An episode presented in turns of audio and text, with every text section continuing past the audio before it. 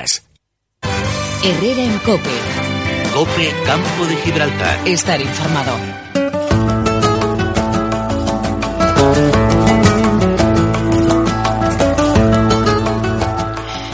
A que uno se relaja cuando escucha esta sintonía. Ese es el duende del sur, el que nosotros tenemos en esa naturaleza, en esos parques naturales, en esas posibilidades, en esa flora y en todo lo que nos rodea y que muchas veces no ponemos suficientemente en valor. Para eso hemos pensado que nuestro queridísimo amigo Juan María Arenas nos podía echar una manita, igual que ha ido haciendo este verano con nuestro querido Rubén García Perea, y vamos a dedicarle un momento de respiro, porque sabemos que ustedes que están en casa, en el coche, en ese puesto de trabajo, pues quieren saber también un poquito más y qué mejor manera que conocer que a través de la radio del 94.7 y de esta sección que vamos a denominar Ecología en la Frontera. Juan María, muy buenas tardes. Muy buenas tardes, Ana. ¿Por qué Ecología en la Frontera? Bueno, pues porque este es un territorio de frontera y en ecología, en, en ciencia de la vida, una frontera no es algo que separa, sino es algo que une, que une dos ecosistemas distintos. Aquí nos une Mediterráneo con Atlántico, nos une África con Europa, nos une espacios naturales protegidos como el Cornocales, como la Sierra del Estrecho, como mm, Sierra Bermeja, no lo une con las construcciones de pie de costa, nos une la costa con el interior, nos une los usos tradicionales de, Alcornocales, del corcho, con la naturaleza, con la pura naturaleza. Entonces, eh, me, me, parecía un buen nombre, ¿no? Hablar ecología en la frontera, no como algo de cerrar, algo negativo, sino como algo de unión, de conexión nos viene muy bien, ¿sabes? Porque estamos en un año donde políticamente hablando, eso de la frontera, eso de la ruptura, eso de los cambios, parece que nos pone un poquito enervados y si nos vas a dar la posibilidad de que hablemos de esos rincones como posibilidades naturales que nos unen, nos va a venir que ni de perilla. Pues encantado de hablar, de hablaros durante este otoño, este invierno, de todo, de todo esto. Vamos a dedicar, se lo tenemos que decir a los oyentes, que cada jueves, sobre la una menos cuarto, vamos a ir alternando. Una semana hablaremos con la Asociación de Estudios del Estrecho del Mediterráneo, con nuestra querida Gemma Rodríguez, y la semana siguiente un poquito más de tierra, un poquito más de interior con Juan María Arena. Es verdad que a lo largo de este verano tú nos has dado una serie de explicaciones sobre a lo mejor las medusas, las migraciones, los monos. Ayer tuvimos, además que estuvimos hablando con con ese avistamiento que hay este próximo fin de semana y el siguiente más dedicado a los menores. Pero no sé yo si además en esta semana que tenemos alguna actividad especial podíamos ir comenzando por ahí, Juan. Pues sí, esta semana hay lo que se conoce a nivel mundial como la recogida mundial o la limpieza mundial de la Tierra que es un movimiento que además en la línea eh, hay 50 asociaciones que van a participar y, es un punto en España los que más gente se ha unido para, o más colectivos se han unido para hacer eso, una limpieza de plásticos, de cigarros, en, en nuestras playas, en nuestras, en nuestras zonas naturales y también los espacios urbanos. Y, y es este, este, ya digo, este día, este sábado, este sábado a las nueve y media de la mañana, creo que aquí en la línea. Hay en toda España, hay sitios donde se va a quedar para recoger, por ejemplo en Baleares también creo que hay unas 7.000 personas que han dicho que van a ir a limpiar. Y, en grandes ciudades, pues como Madrid y Barcelona, pues también están estos, estos movimientos.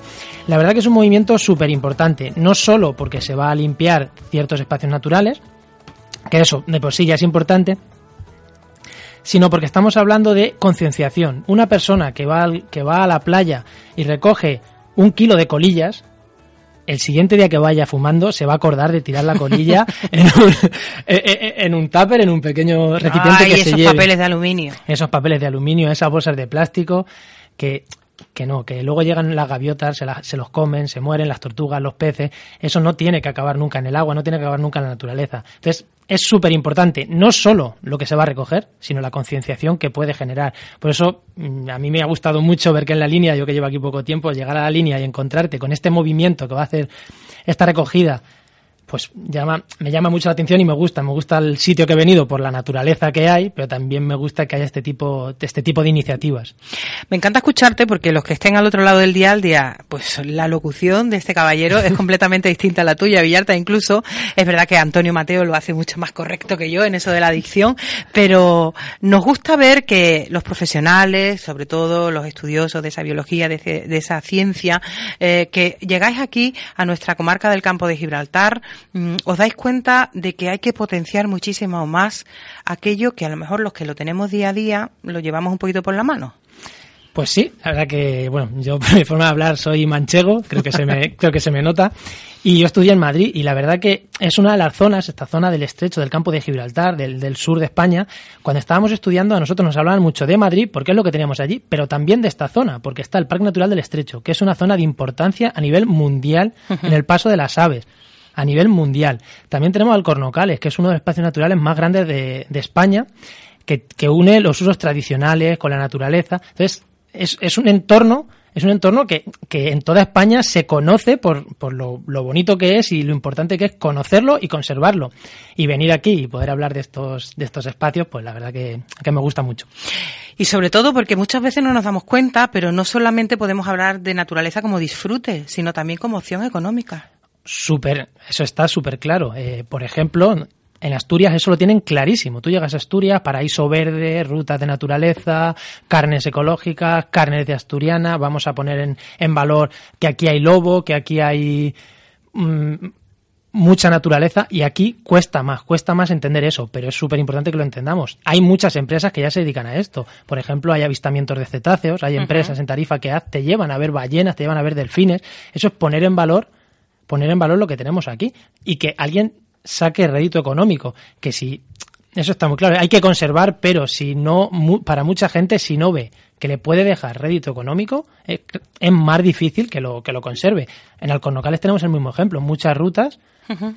que ya se hacen. Ahora, por ejemplo, llega la berrea del ciervo y sin creo que hay empresas que te llevan sí, a escucharlas, sí. te llevan a escucharlas. Eso es súper importante y es algo que en muchísimos sitios de España no, no tenemos o no, o no hay.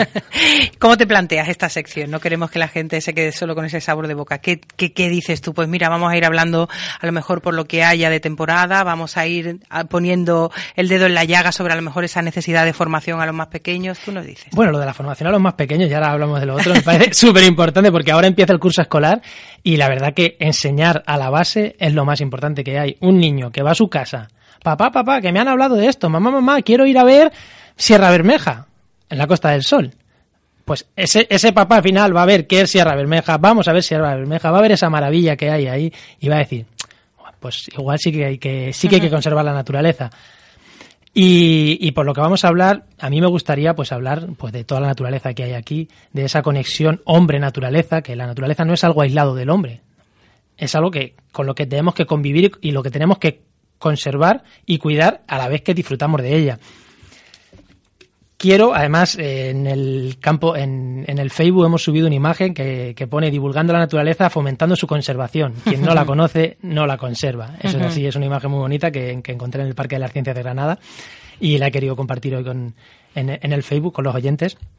Y con la historia, y vamos a hablar de eso, pues podemos hablar de, de la vera del ciervo cuando ya se está acercando, pues en los sí. siguientes programas, podemos hablar de, de la riqueza micológica, de las setas que tenemos en toda esta zona, podemos hablar de esa conexión entre el mar y la tierra, en las costas, en la playa, que también es súper importante. Las sí. dinámicas de mar influyen mucho en la vegetación de aquí. Podemos hablar también de las rarezas africanas que tenemos aquí, que tenemos aquí muchas rarezas, como hemos dicho, esto es una zona de frontera. Uh -huh. Aquí tenemos especies que son africanas y que están en el campo de Gibraltar, porque han cruzado, pero ya no pueden seguir para arriba. Hay como tantos que cruzan. Como tantos que cruzan. pues esas especies si han cruzado, final... se han quedado aquí. Al final somos lo mismo, somos una especie más en este planeta. Sabes que nos está dejando con las ganas de saber más y de esperar que llegue dentro de 15 días ese momento tuyo. Pero bueno, aquí también tenemos que decirle a los oyentes que aunque tengamos una planificación, Juan María, si te parece, bien a través de la página de Facebook, que ahora tú la dices, bien a través de la página de Diario Área de Cope, o bien a través de ese WhatsApp del programa, que repetimos, como ha dicho antes mi compañero Antonio, 650-456-223 si ustedes tienen una pregunta, un consejo, algo sobre que, lo que quieran que entremos, que nos lo digan sin ningún problema. Sí, sí, sin ningún problema. Yo encantado de hablar de lo que a la gente le interese. Puede pasar lo que pasó con hace unos programas con lo de los monos. Es verdad. que había una pelea de monos y tu compañero Rubén me dijo, ¿qué puede estar pasando aquí? Y intentamos darle un poquito de explicación a esa, a esa pelea de monos. Así que yo encantado de que la gente nos pregunte y, y poder hablar. Y sobre todo que después de estos programas van a tener en Diario Aria toda la cuestión bien clarita. Esa es la idea, seguir escribiendo también en lo que hablemos en el programa, escribirlo o antes o después en Diario Aria es y ahí habrá una crónica de lo que hayamos hablado en el programa y de si hay alguna cuestión interesante que no hayamos tratado en el programa que durante en, en estos 15 días surja, pues también la podremos la podremos tratar. Perfecto, pues caballero, encantado de esa ecología en la frontera. Bienvenido de nuevo a esta casa porque verá que el equipo cambia un poquito del verano aquí y sobre todo que estaremos pendientes cada 15 días de saber un poquito más de nuestra naturaleza que ya nos toca. Muchísimas gracias por darme este espacio. Un saludo.